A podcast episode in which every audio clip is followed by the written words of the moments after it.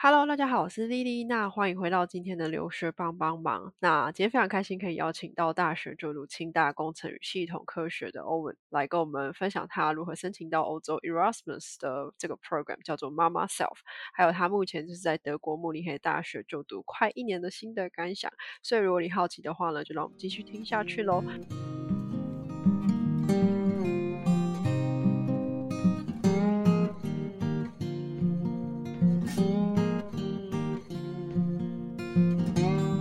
那首先的话呢，请欧文先跟我们的听众打个招呼。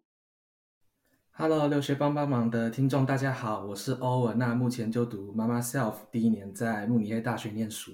OK，好，非常开心，就是欧文可以接受我们的访谈。那首先的话，我们先来聊聊你出国前的经历好了。就是说，哎，你可以先跟我们分享说，当初为什么读这个工程与系统科学系吗？他在做什么？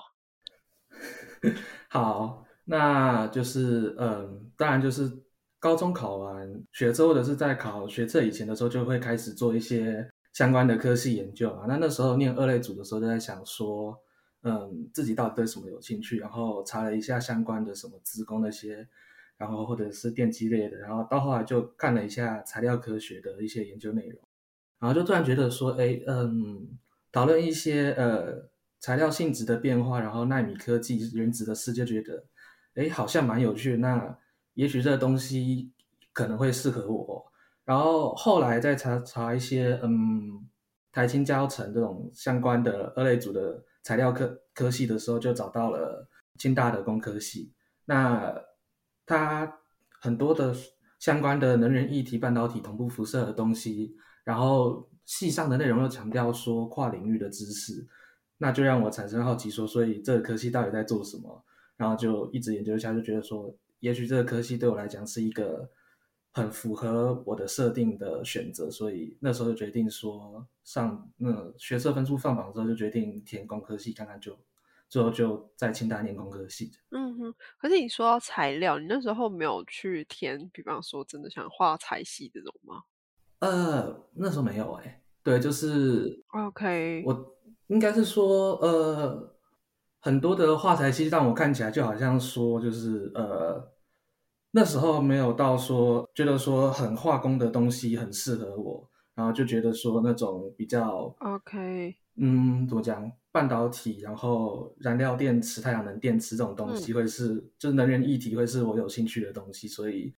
刚好工科系的研究领域是最符合的。对，嗯嗯嗯，OK，了解。那呃，可以跟我们分享说，那你。进去之后，你们真的就是都在学材料相关的东西吗？还是你们的修课的方向主要是什么？会有分不同的 track 之类的吗？呃，好，那我们先从它的这个系的前身金氏开始讲起。好，就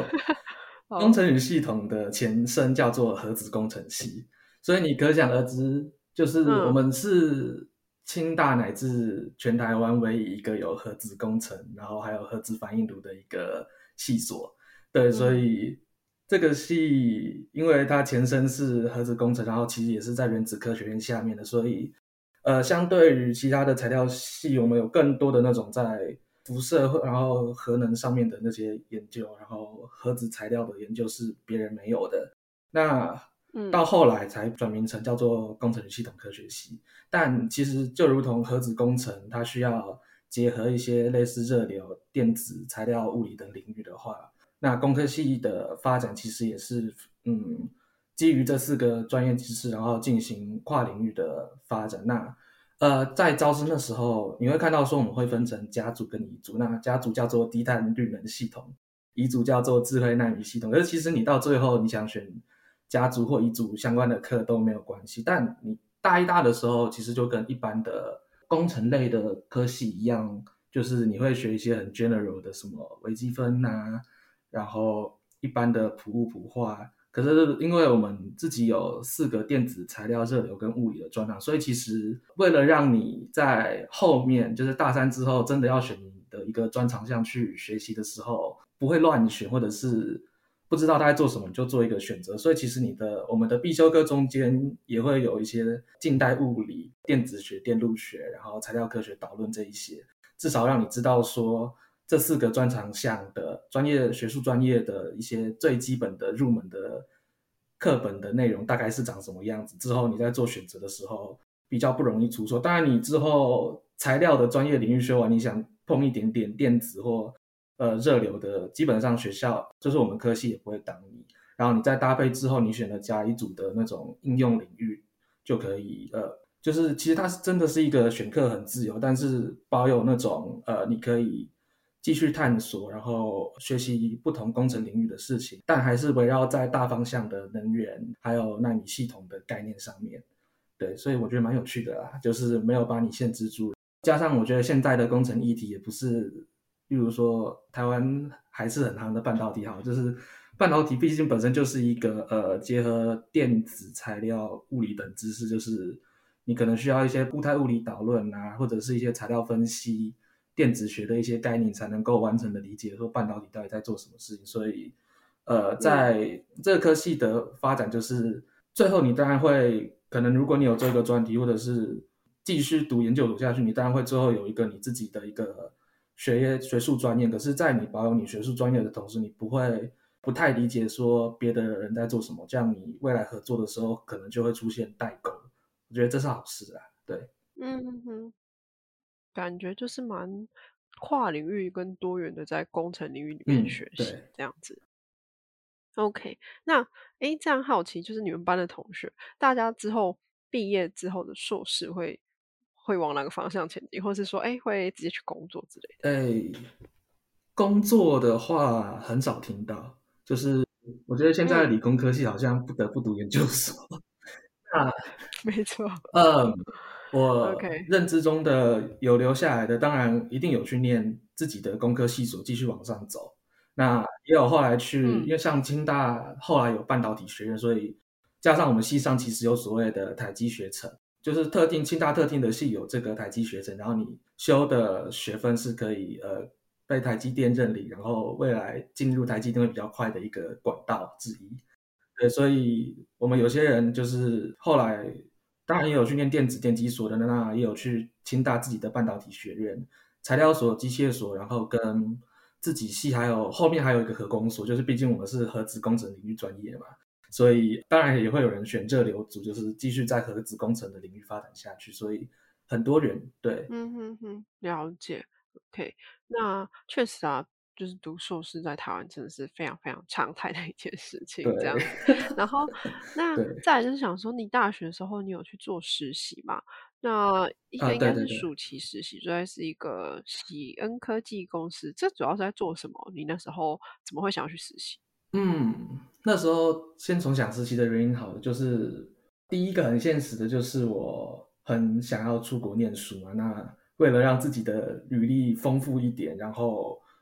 选择一个实习是一件蛮正常的一个事情，然后同时就是那个时间点，就是觉得读到一个大三、大四，然后一些专业呃专业知识也开始有了，然后基础知识也在大一、大二有念过，就会想知道说，如果把这些东西应用在实际上的工程领域的工作的话，那会长什么样子？那那时候就是在找，因为刚好遇到疫情，所以找实习没有那么容易，然后。自己的呃专题教授就蓝，我们都叫他蓝老，反正就蓝老。他那时候就在呃我们自己的实验室的群组问说，他的大学同学刚好有就是有一个新创公司，然后有开一个实习的需求，那我刚好就有这个需要嘛，所以就决定去知道说这间公司到底在做什么事情。对，了解。那两个月短短的实习就是。对，就是以跟欧洲比起来，两个月算是短的。那你自己觉得这两个月有给你带来怎样子的影响吗？之类的？先大概讲一下，说这个公司到底在做什么好了，因为它毕竟是算新创公司，所以很多人会不知道，这是正常的。所以，呃，喜恩科技它主要在做的事情就是说，希望可以提供给他们的客户，在那惊人的电信测试上面有一个。比较好的选择，所以它其实从测试的仪器到硬体、软体，其实都有相关的服务，算是一种一站式的服务方式。然后涵盖的领域其实惊人的代工厂，然后高压半导体厂、封装厂其实都有。所以我在那时候进去之后，最主要的工作当然还是做半导体材料的相关测量。同时，我也测量的过程中，他们还是会跟我讲一些我相对不呃有学过一点，但是还是不够的那种电芯测试，因为他们给我用的是四点探针的那种探针台，所以 anyway 就是你把它对上之后，最后就是他们的软体跑出来会看到那种电闸打开的过程，所以接下来要做的事情就是把数据记录下来，然后。确认这些数字都是对的之后，你再能做下一片的测量。所以他们还是得教你说，你你要至少能看得懂那种电芯最后跑出来的那个结果是不是对的。所以就是像我刚才前面说到的，就是刚好我们系所有相关的这种东西，尤其它突然会让我想到一本大三的必修课叫仪器与量测。然后那时候听教授讲四四点探针的时候，没有很清楚在干嘛，然后。可是突然在做这个东西的时候，你就会突然意识到说，哦，原来我之前学的东西是有意义的，原来是简单的是真的是可以这样子用，所以很酷啦。然后后来他们也带我看一些公司其他的东西，例如比较印象深刻的是高温炉，因为我自己的专题实验是在做 金属热氧化，所以我们也会有我们自己实验要用的高温炉。那当然跟他们公司不一样，因为半导体不可能像金属，我我的金属试片烧到九百五十度，可是它。就是公司的上限是三百度，可是你就会开始意识到说，哦，你做的专题跟你学的东西好像某种程度上面是有意义的，所以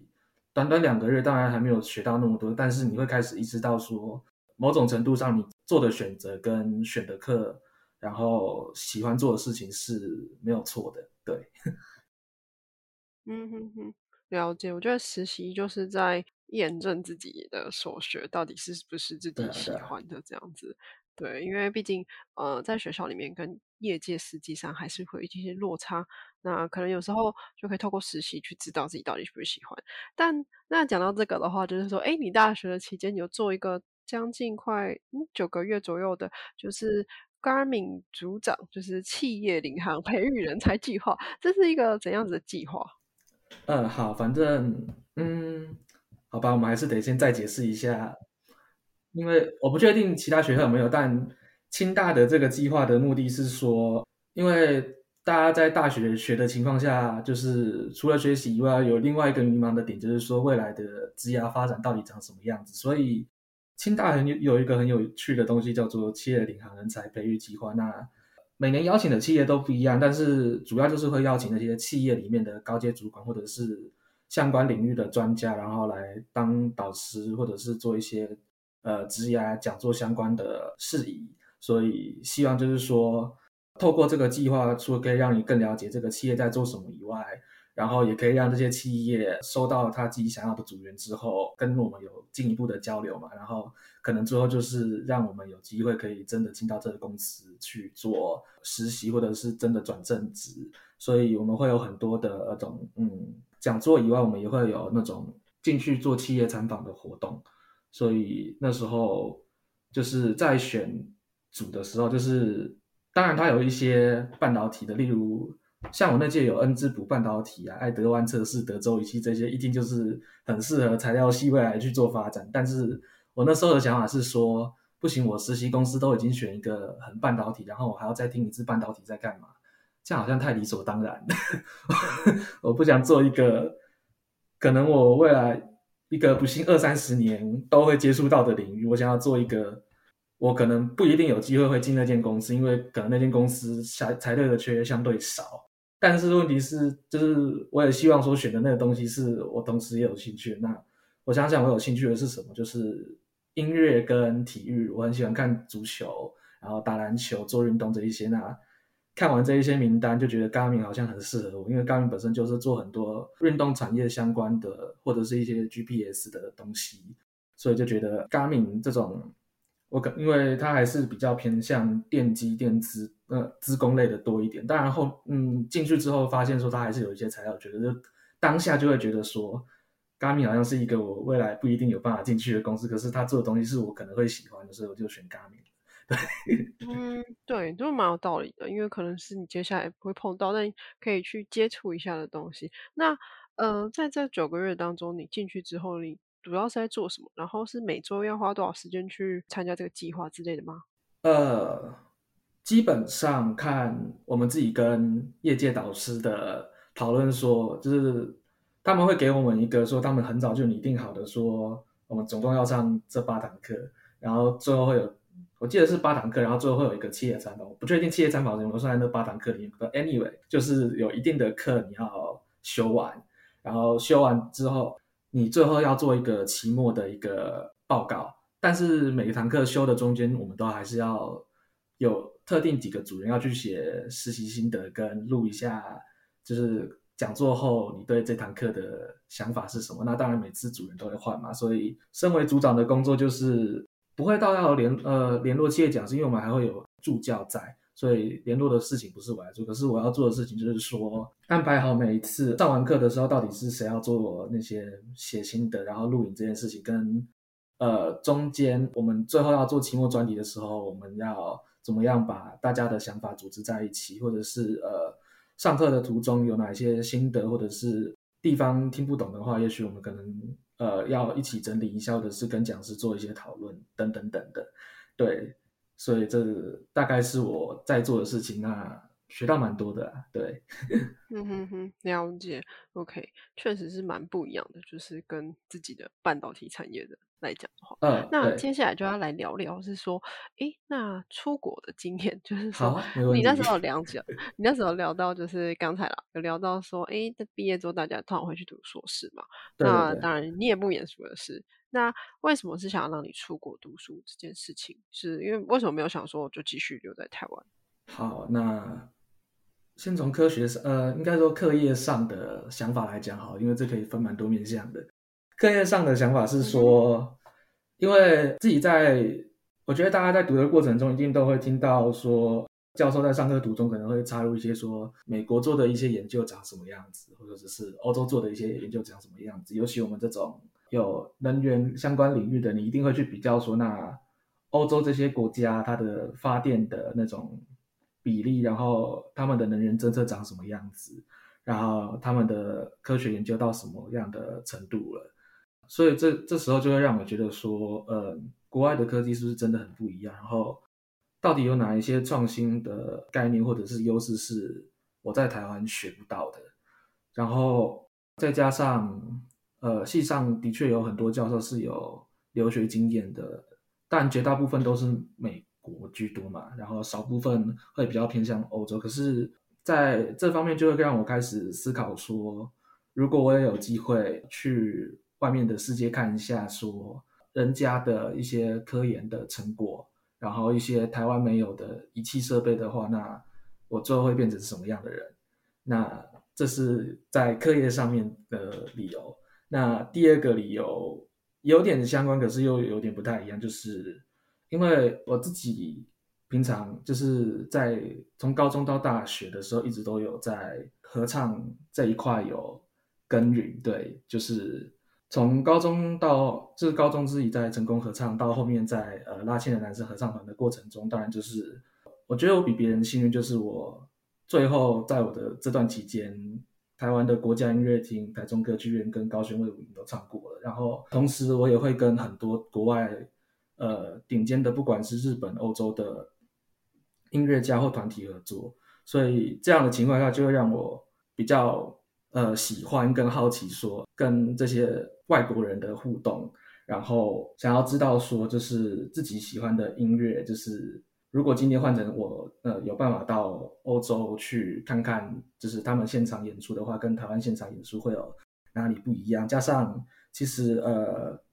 台湾合唱界当然有很多的，就是这种音乐界一定会有更多的那种去美国念音乐或者去欧洲念音乐的老师嘛，所以你透过这些师长或者是身边有去留学过的学长的经验分享，然后我自己心里就会想说，那如果今天换成说我有这样的舞台，那我可以做什么事情？甚至有时候心里还是有点不平衡的，想说什么时候可以轮到我出去，然后创造一个属于自己的舞台，然后。当我把自己的课业跟合唱的能量累积到一定的程度，然后开始自己一个人去把它变现的时候，最后的结果长什么样子？那还有一个算另外一个理由，就是出国留学前，很多人都会选择说用交换学生式学问嘛。然后我也有申请交换学生，那最后录取的是去立陶宛考纳斯科技大学，因为我跟捐疫苗无关，那时候还没有捐疫苗这件事情。可是就是我很喜欢波罗的海的音乐，然后我跟波罗的海有很深层的故事跟渊源，所以让我一定很想去波罗的海。然后有兴趣的话，可以去我的 Medium 看一下我自己经营的 Medium 的其中一篇。趁我还没有想把那篇下架的时候，可以赶快去看一下，说到底为什么会跟波罗的海这么有缘。可是后来就因为疫情的关系，所以我就没办法去，所以最后就是心底就会很不平衡跟不舒服，就是会觉得说为什么别人都可以去，然后我不能去。但同时就会让我转换跑道，说就是好，那我不想要呃十几二十年后我后悔说我没有出国念书，所以对我来讲，我就一定想要出去呃读研究所，就是一定要出去。大概是这几个面向的原因，对，嗯哼，对啊，确实就是可能身边的人影响有差，然后自己想去有差，然后那你确定想要申请的时候，你那时候为什么是会想要申请 Erasmus 这个学程？还是你有还有申请其他校系吗之类的？嗯，先从我那时候到底申请哪些学校讲好了，这样子才能比较出最后我怎么选 Erasmus。好，那。那时候想了很久，就是到底要，就是我不会想选美国，因为我觉得美国的话好像就是某种程度上没办法达到我想要做的事情，就是我想要呃读书的同时兼顾说能够学习不同的语言，因为我对语言也很有兴趣，然后又要可以好好的去不同的地方听音乐会，然后因为我很喜欢足球，所以我要看足球赛，所以想当然不会选美国。然后亚洲国家也可能不适合，唯一最适合我的就是欧洲。那欧洲国家之中，我最后拟定的计划是投了一间荷兰的 TU Delft 的 Material Science Engineer Engineer sorry。然后后面几个就是一个 Erasmus，就是我现在念的嘛。然后剩下三间就是德国学的大学，总共五间啊。德国的话是投呃卢尔布隆大学的 Material Science and Simulation。然后还有纽伦堡大学的精英学程 Master Program 的 Advanced Materials and Process，然后还有一个想投的是弗莱堡大学的 Sustainable Systems Engineer，所以加上 Mama Self 跟刚刚提到的 TU Delft 的话，就是原本设定是投五间，然后后来就是 TU Delft 因为是先到行政制，然后十月就投了，然后十月投，十二月就说我上了，然后 Mama Self 的话是。二月初截止，然后我三月就知道我上了，然后卢尔波鸿也在那个时间点差不多告诉我我上了，然后 FAU 就是告诉我说我过一阶你要不要二，就是我有过一阶二阶要面试，然后问我说想不想要去做面试，所以一路就蛮顺的，我甚至最后连弗莱堡大学都不投了。嗯，对，对啊，然后 对，真的意外的顺利，就是基本上快全雷达。嗯 嗯，所以在这些名单之中，以排名跟未来的发展的可能性考量，那我手上的这些牌最好的两个选择就是荷兰的 TU 调跟马斯 l 毕竟 TU 调词的话，就是如果你对荷兰的大学有研究，你就会知道说，它不管你看世界排名或是什么，它就是最好的荷兰的理工大学。对。那 m a m e l Self 的话，就是你的选择性很多，然后加上他合作的学校真的都很有名的，你包括说我现在在的慕尼黑大学，然后还有慕尼黑理工，跟意大利的多里诺都灵大学等等等，对，所以就是当时就是在这两个做选择。那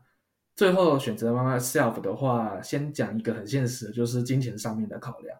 就是妈妈 self 的学费是一年六千欧，然后这个六千欧是包含说你的保险也算在里面。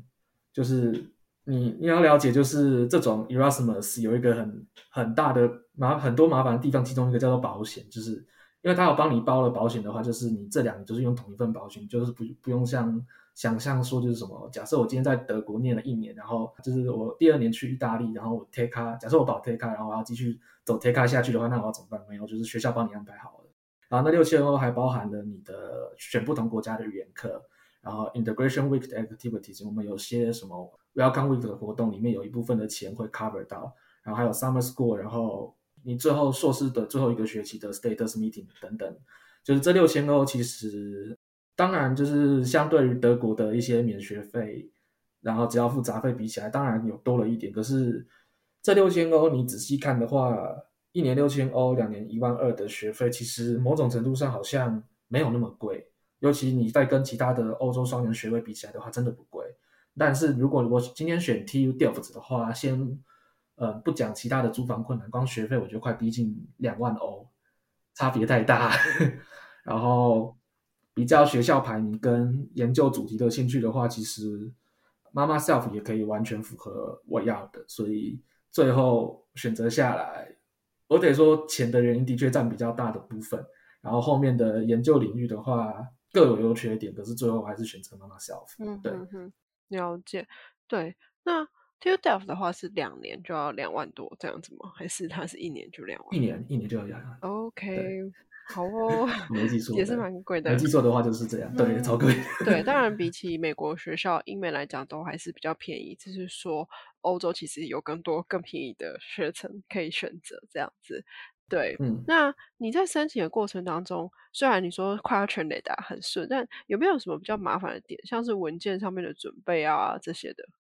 我针对妈妈 self 来讲哦，因为德国跟荷兰它的申请文件会。可能还是会有出入，不过德国很幸运的是，我没有我没有任何一间学校需要乌尼尔 C 这种需要跑两个月那边跑来跑去。然后，对，我们就单纯从妈妈 self 开始讲起，就是其实妈妈 self 要的文件就跟大家认知中的差不了多少，就是你需要准备你的护照，然后你的个人照片啊，英文的证明，然后学校的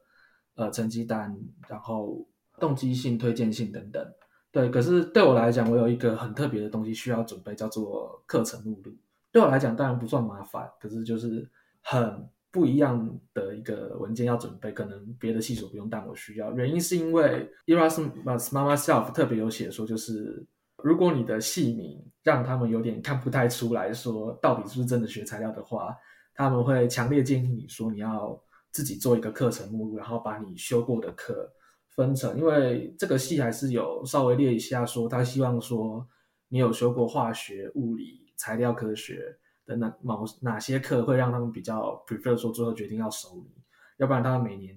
有八百多个学生要选，然后像今年可能涨到九百多，所以呃他们所以为了避免这个困扰，我就必须做课程录入，所以我就是要把它分成说我数学修过这些课，然后要解释说这些课内容在干嘛。然后得了几学分，然后材料的课、物理的课，然后资讯工程类的课，我修了哪一些？对，对我来讲这是比较需要注意的事项，但其他就还好。加上我选的是 LNU，就是慕尼黑大学。如果我今天选慕尼黑理工的话，它的要求会跟其他我能选的第一年能选的那些学校不一样，因为慕尼黑理工会特别要求说。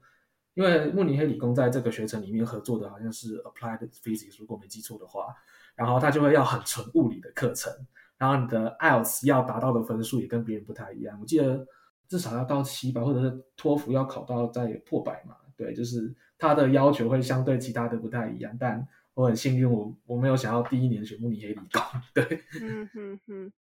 了解，OK OK，确实啊，那嗯。再来的话，就是说，那如果是以制度来讲，关于妈妈 self 这个学程的所有的制度啊、毕业规范跟考试等等的，你可以分享一下。嗯，还是讲一下妈妈 self 整个学的主体是什么好，要不然一直嗯直接讲说我们有哪些学校可以学，好像不切实际。好，那全名叫做 Masters in Material Science in Exploring Large Scale Facilities，所以就是。关键字就是材料科学，然后大型仪器，然后再细看的话，你会发现说它是希望能够应用在那种很偏能源领域的东西。那我相信，如果学过呃有在念材料科学的，应该会对于同步辐射有一种好奇心跟一定的认知吧。就是我记得那时候在还在工科系念书的时候，都会在旧馆的五楼看到那个公布栏上面有贴一些相关的同步辐射的。一些资料，然后就会让我很清奇，说同步辐射到底在做什么？那就是希望说能够用那种嗯同步光源从红外线到硬 X 光波段，然后嗯做出一个希望用相对那个一般的分析技术，可以去做那种更进阶的在呃半导体或者是一些太阳光电应用材料上面的研究。那这大概就是呃，如果你不知道同步辐射在做什么的话，先给你这个初步的认知，然后你未来再看我们系上的官网的时候，可以比较了解说你能选择的同步辐射的研究机构，或者是相关的同步辐射在能源材料上面的应用，大概是什么样的方向。所以，我们系上大概的收的学生跟研究主题是在做这件事情。那主要就是我们一定要两年毕业。就是这个学程是两年的学程，然后我们没有办法像德国一样，就是你可以延到二点五年、三年硕士毕业，我们一定要两年毕业。然后那的学分也是一百二十欧制学分。那我们一样嘛，就是嗯除以二，就是一年你要拿到六十的学分。那所有的都是英文，就是所有的授课内容都是英文，不用担心，就是你不会因为今天你在法国，你就要学法文；你今天在德国，你就要用德文授课，不会发生这种事情，就是。全部都是英文。那你在申请的时候，学校会问你说，就是第一年你可以选五个学校，两间在法国，分别是雷恩大学跟蒙佩利尔大学，呃，蒙彼利埃大学，一个在西北法国西北部，一个在南法。然后德国的话就是慕尼黑理工跟慕尼黑大学你可以选。然后还有一间就是意大利的多利诺，就是在北意，意大利第四大城。然后等到第二年的时候，还要再增加一个波兰的亚当兹密维奇大学，所以撇除你不能再选你同一个待的地方以外，就是你还会再多一间波兰的学校可以选。所以就是首先我们会有一个 Welcome Week，就是所有录取的学生会在我们的 Erasmus 这个学程的总部，就法国的雷恩大学去做 Welcome Week 的活动，让你比较认识说你的身边的同学长什么样子，跟这个学程还要再跟你多解释说这个学程未来的发展，你要走什么样的 path，然后接下来就是到你第一年念书的大学去做修课，修课完之后，接下来就是搬家搬到你第二年要念的大学，然后这个阶段的后面就是会到南法的那一间蒙蒙比利埃大学去做 summer school 的活动。那在 summer school 的时候，你会知道说今年你有哪一些研究机构可以选。然后那个题目会长什么样子？然后接下来就是你会在你的第二年选的学校修一个学期，那个学期修完之后，你最后的硕论就是大概十月的时候会十月十一月的时候会叫你选你想要做什么样的题目，最后呃十二月的时候会公布结果，所以最后一个学期就是到你想选择的。国家跟研究机构去做你的硕论，然后中间还会有五月的时候会到瑞士做一个 status meeting，然后当你顺利的熬完这两年的书之后，你就会再重新回到法国雷恩大学做你的毕业典礼。所以这两年的计划很多事情要做，但是很充实，然后你一定可以学到很多东西，跟玩过很多国家，要这样讲，对。嗯嗯嗯，对，听起来是真的蛮丰富的，在欧洲来讲。但我觉得两年真的很赶，很赶，就是嗯，没错，就是因为确实像德国的学校，我们可以选择延毕啊，或是怎样之类的。但你们可能就没有办法，对，所以很痛苦。对，那可以分享一下。那接下来就是想说，你为什么第一年的时候你是想要选择慕尼黑大学，然后？嗯，你自己我有去看你的文章，你说你们也可以到 TUM 去上课，所以是到底是一个怎样的事情？然后你们主要在修什么课？第一年这样。好，反正先讲为什么选慕尼黑大学好，就是，嗯，因为从我那前面分享的，我申请哪些学校就可以看到，说我最主要还是以德国的大学为主嘛。然后，嗯，就是提到欧洲的。工业方面的成就，你的刻板印象总是会出现德国这这个选项嘛？所以加上我后来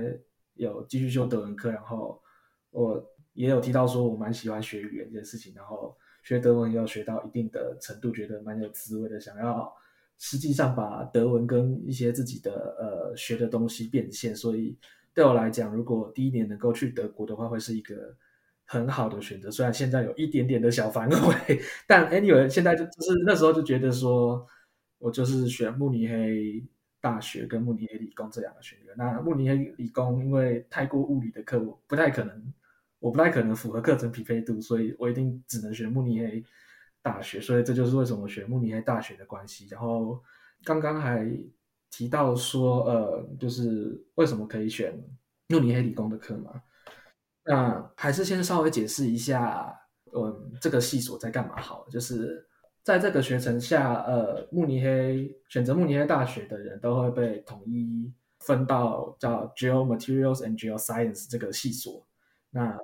我觉得相对于其他材料系很不一样的地方，是我们有非常多的机会，你可以真正的碰到地球科学的那些矿石。我们甚至还有自己的那种矿矿石博物馆。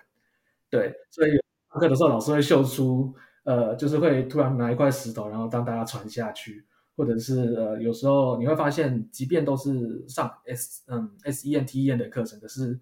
相较于可能在台湾的材料系，可能学到的可能会比较偏金属材料相关的，可是老这边的老师会教你一些关于就是他们自己研究生物材料或者是一些岩石的那种打 S E N 的结构，这是你在台湾基本上甚至讲我可以直接讲说你学不到的东西。然后至于为什么可以选慕尼黑理工的课是。就好像是这个系，我其实不太清楚真正的原因，可是就是这个系所的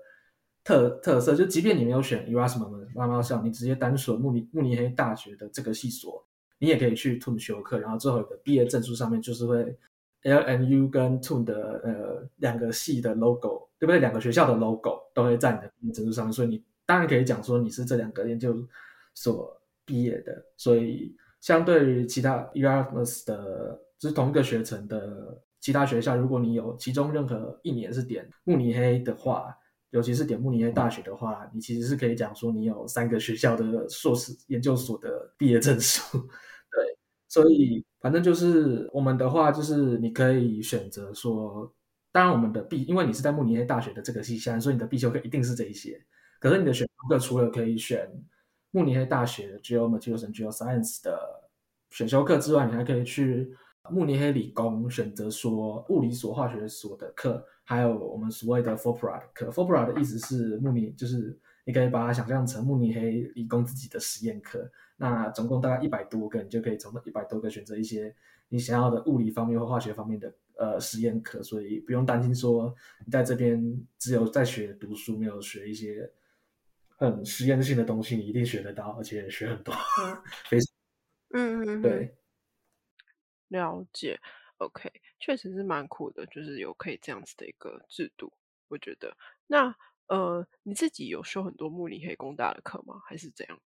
呃，我上学期的话，我修，嗯，先这样讲好，就是先从点课策略开始讲起，然后我再讲我慕尼黑理工这边发生了什么事情。对，这样子，呃，也给未来想念慕尼黑大学的人一些心理准备，然后。也可以让大家知道说，如果你有机会跟我录取这个学程，然后能点慕尼黑理工的课的话，你要怎么点课跟选到你想要的事情。好，对我觉得这样解释可能会比较全盘性一点，我就也许后面有相关问题我就不用再回答了。好，那慕尼黑的大学的课的玩法是这样的，就是撇除掉你的必修课，你剩下的选修就是像刚刚提到的慕尼黑大学跟慕尼黑理工的课，但是。慕尼黑理工的课，呃的玩法是说，呃，即便你今天在那边点了一个五学分的课，莫名其妙的换算成慕尼黑大学的课只会有三学分，我不知道为什么，对，有点不平等。可是如果你今天选的是慕尼黑理工的，不管是 four lesson 或者是 seminar 都好，再加上一个我刚刚提到的 four part，就是慕尼黑理工的实验课，加起来就会变六学，就是慕尼黑大学的六学分。所以今天就是因为你这样子做才会比较划算，加上慕尼黑呃慕尼黑理工的 Forpra 的课，其实因为我们慕尼黑大学还会有自己的实验课，可是如果对这些实验题目没有兴趣的话，你也可以用 Forpra 来听。反正你做就是你要在毕业前修过四学分的呃慕尼黑大学的实验课，然后不管你是要点纯慕尼黑大学上面的实验课，还是点 Forpra 都可以。所以对我来讲，我那时候的选课策略就是要点几个 FOPRA。然后当然也要点几个 four lesson 或者是 seminar 的课，最后加起来才会是我想要的样子。然后再加上，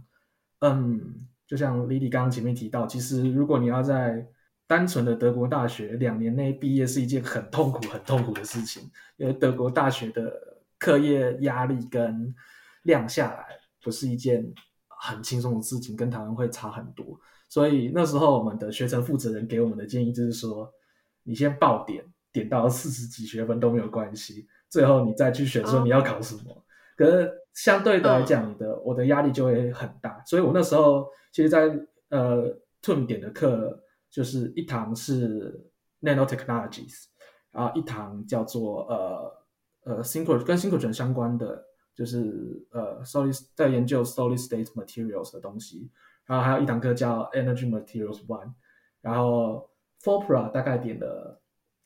三个，对，那一个跟 XRD 有关，一个在做磁性材料，一个是在做，因为顿里面其实它有一个同步辐射的研究公司叫 FRM 组然后它里面有开 Forpra，所以我那时候有那时候又跟同学一起去点那一个，然后啊还有一个叫做那时候还要再多点一个 Forpra，就是 DSC，所以你可以听得出来，就是在这一个。有点不合理的一个对待的政策下，其实我在重点的课也不少。对，那最后有没有修过是一回事，可至少就是对我就是点这么多的歌。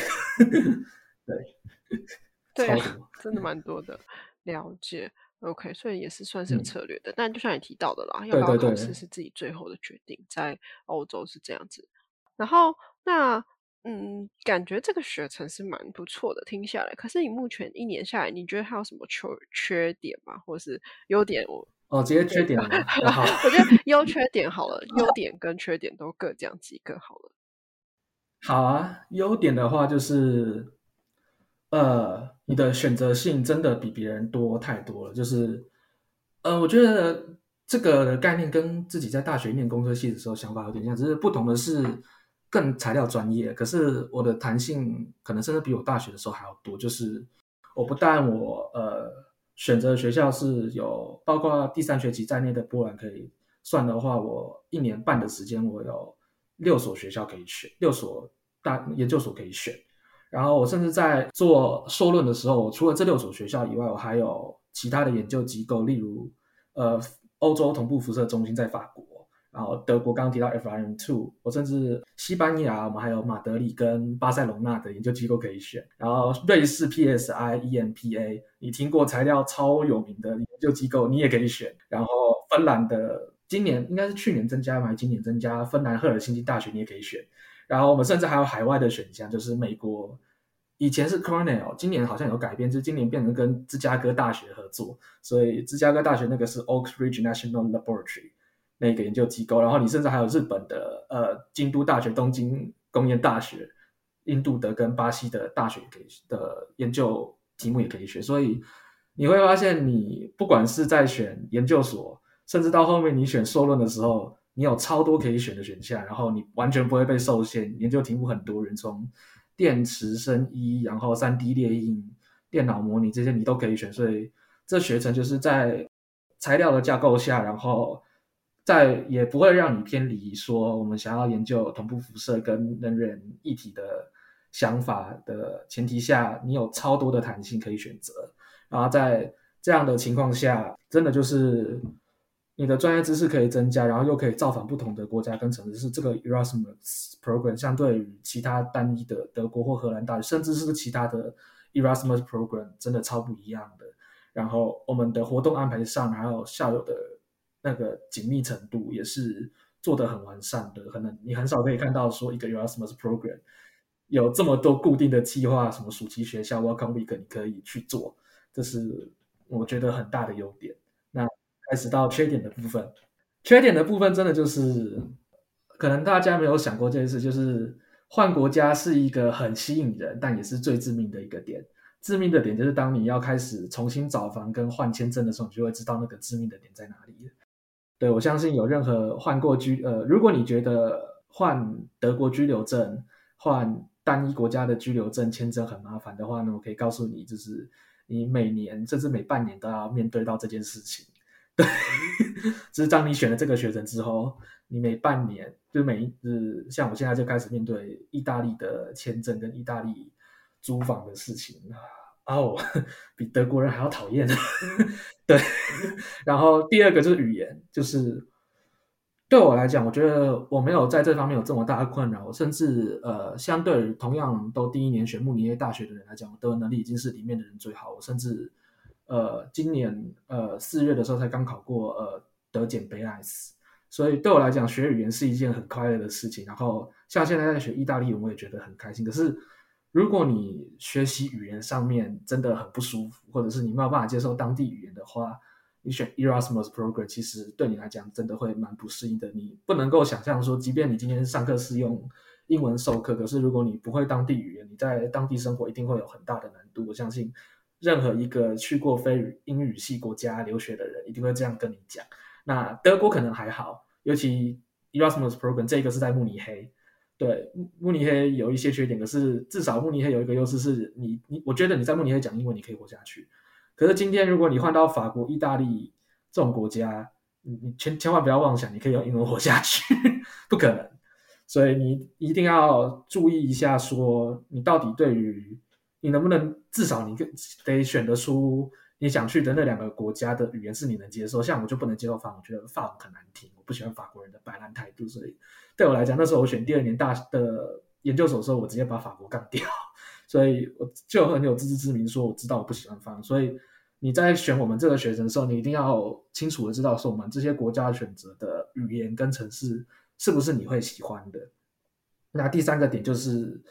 呃。因为我们只能两年毕业，所以加上呃选课制度，你会根据每个国家不一样，它不是这个学程的情况下，所以大家都会同，不是你要适应的是不同国家的教育制度。德国有德国自己的，法国有法国的玩法，意大利有意大利人的想法，所以你要能够很适应说不同的选课制度。像你有办法在我刚刚听到的那些爆量点课下还能活下去吗？是，当然我自己也。还在体验这个压力当中，但就是你要有心理准备，就是选课制度这方面也是你要考量的。那不是今天你觉得 LNU 排名很前面，TUN 排名很前面，然后这个学程的呃含金量很高，我就点这个学程。我不希望未来来的人做这件事情，所以这是其中这三个缺点吧。对，嗯哼哼，了解，确实大家都要考量一下，因为真的除了读书来讲，生活也是一很大的很大的一部分在流血这块。对。好，那再来的话，就想问说，诶，那你自己生活在慕尼黑，你自己觉得整年的开销跟花费，就是你觉得如何？当然，六千块的学费是要缴的，那剩下的，对对对对对。好，来的人要有心理准备。慕尼黑的，呃，先讲房价的部分好了。你可以，呃，我们学生有一个特殊的管道，可以让你租到很便宜的房子。那这是我们自己的学生才有，等你录取之后，你就会知道那是什么。反正我现在一个月的房租是四百八，但这非常的不合理，这在慕尼黑非常的不合理。现在慕尼黑的房价因为通膨又有乌俄战争，然后，嗯，其实慕尼黑本身就是呃南方的超大城市，跟很多科技公司的总部都在这里，所以房价被炒得很夸张。你可能，呃，未来来这里生活的人，你可能心里要有准备，如果你今天租屋的。价格在八百欧，甚至到一千欧上下，我都不会觉得意外。就是你不要拿我的四百八来当做参考，那是不合理的。对，然后食物的部分，你有呃，讲到食的部分的话，就是呃，你可能可以去选 dinner 或是一般简单的一些料，路边那种要算街边小吃或是德国小吃嘛，你会比较便宜，这是真的。但是你一般的餐厅，我个人认为现在可能都要十五欧上下。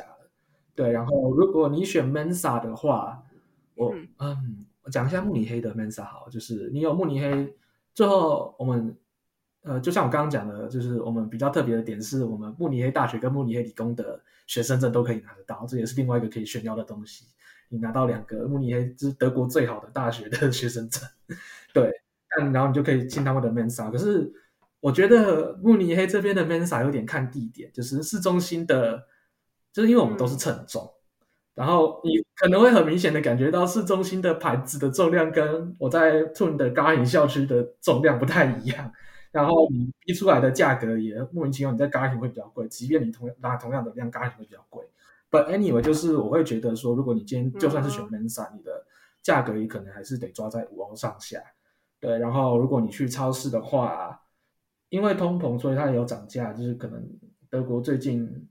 至少要涨个零点五欧以上吧，每一个东西。所以，呃，我自己觉得我会花，我自己是一个礼拜两次，然后十到二十欧上下的购物的习惯。所以吃的部分讲完了，那衣衣服的话看个人，就是看你有没有买衣服的需求啊。可能就是前期作业的时候，你要买一些大衣的时候，可能就会花个几百欧上下起跳，或者是你突然想买什么东西，所以这个我们先就让它放着。然后呃，行的话，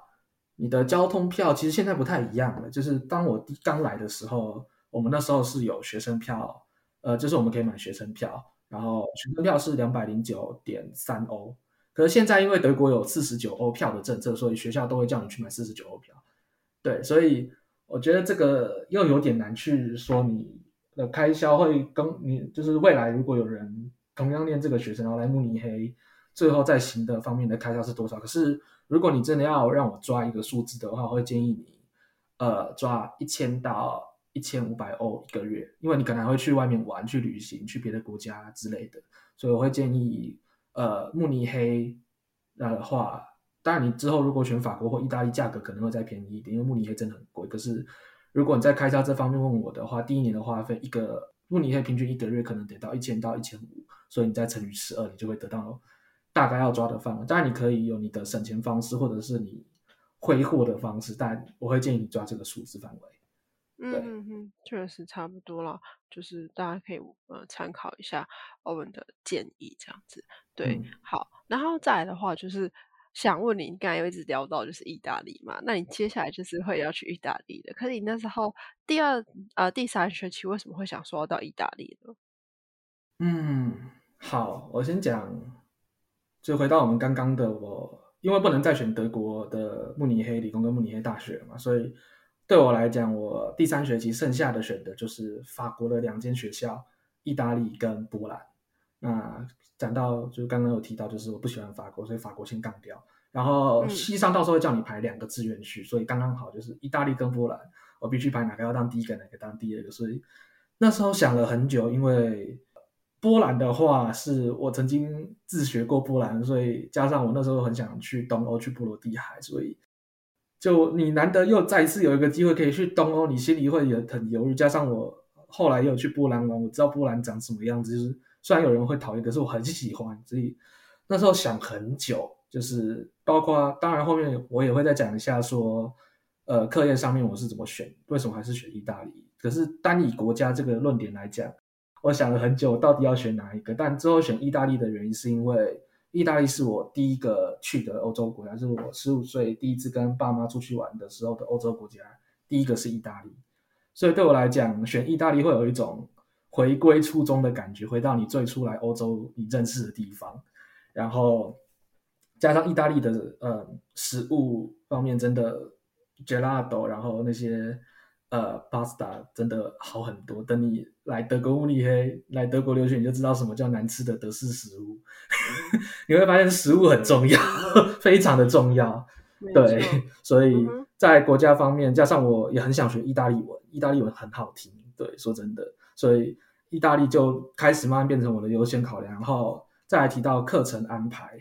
就是意大利跟波兰的合作的系所不太一样。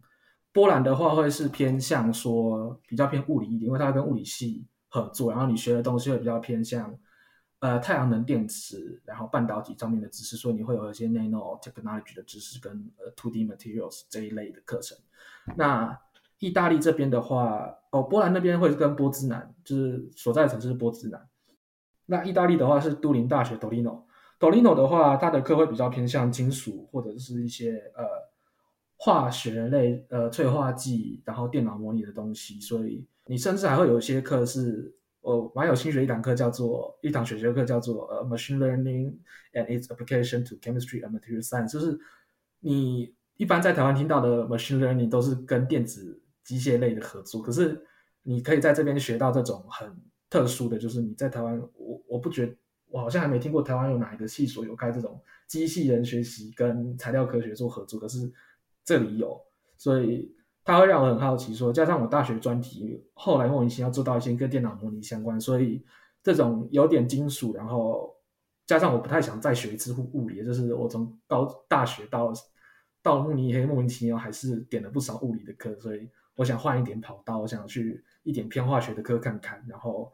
又有电脑模拟跟一些电池类的课，所以我就会觉得意大利的呃修课方向好像会让我更适合我，然后也很跳脱舒适圈的感觉。加上他呃所在的城市刚好是意大利第四大城，离米兰一个半小时的呃火车就可以到，所以你就可以知道说它其实也蛮方便的。然后它本身也有很多我想认识呃认识的东西，例如说意大利的呃汽车 Fiat 有一个叫 Fiat，Fiat 总部也在 Torino，然后意大利广电公司对嗯瑞也在 Torino。的总部也在多利诺，然后意大呃，那也是意大利第一个生产巧克力的故乡，就是金沙巧克力的故乡，就是在多利诺。然后我超级喜欢吃巧克力，所以没有什么不选多利诺的理由。对，就是太多好处，就让我觉得我一定要去多利诺。对，嗯哼，了解。OK，好，那。再来的话，最后只是想说，呃，欧文可以给我们呃听众一些建议吗？如果大家想申请这个系所的话，好，当然没有问题。那，嗯，从我自己的嗯成长轨迹跟后来在这个系所接触到的人来讲的话，呃，给大家建议就是说，你不要设限说哪个东西是没有意义的，或者是这件事情呃最后的结果长什么样子，就是。呃，希望有兴趣来这呃这里的人，或者是你真的有兴趣想要呃出国留学，这样讲好了，就是嗯，保持你的弹性跟自由度，然后每件事情都是有意义的，你要能够学习说去接纳不同的事情，就是尤其现在我们回到科技嗯工程类方面的来讲，就是现在呃事情变化很快，然后。很多事情再也不是你单一一个专业就可以解决的事情，对，就是例如我们现在也没有办法想到说，Chat GPT 这种东西会发展成这个境界，那所以就是东西变化太快了，所以材料科学的发展也是，就是现在也会结合一些软体类的东西，所以就是你要能够去接纳不同领域专业的事情，这样子进来读我们这个学程也会比较好一点，因为我们这个学程其实很多人背景都。大家背景都不太一样，有些人是物理，有些人是化学，然后甚至有些是生物科技跟化工，所以，嗯，同样都是材料，大家的背景都不太一样，所以老师的课程安排上面也不会只有物理跟化学，所以我会希望说来这里的人一定那个方向的领域的知识还不够也没有关系，可是至少你要先能够接受这样子，你才不会觉得说我来这里到底在干嘛？虽然你一定说还是有这个想法，可是我希望。可以减轻一点这方，至少是因为学的东西太复杂，呃，不能讲复杂，就是跟你预设的不一样所造成的挫折感，就是挫折在欧洲留学的时候一定都会有，但我希望呃这一点是。大家来的时候可以先有的心理准备。嗯哼哼，OK，了解。好，那就是今天真的非常开心啊，欧文来跟我们分享他的经验。那如果大家有任何的问题的话，其实都可以到他的 Medium 上面去找他。那那今天的访谈就到这边喽，谢谢欧文，谢谢大家。